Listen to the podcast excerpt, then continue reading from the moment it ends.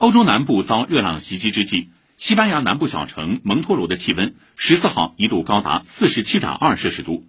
如果核实无误将创下西班牙最高温新纪录欧洲南部多地目前也都正在遭受热浪袭击。世界气象组织表示地中海地区目前测得气温高出寻常八月的数据为极端天气。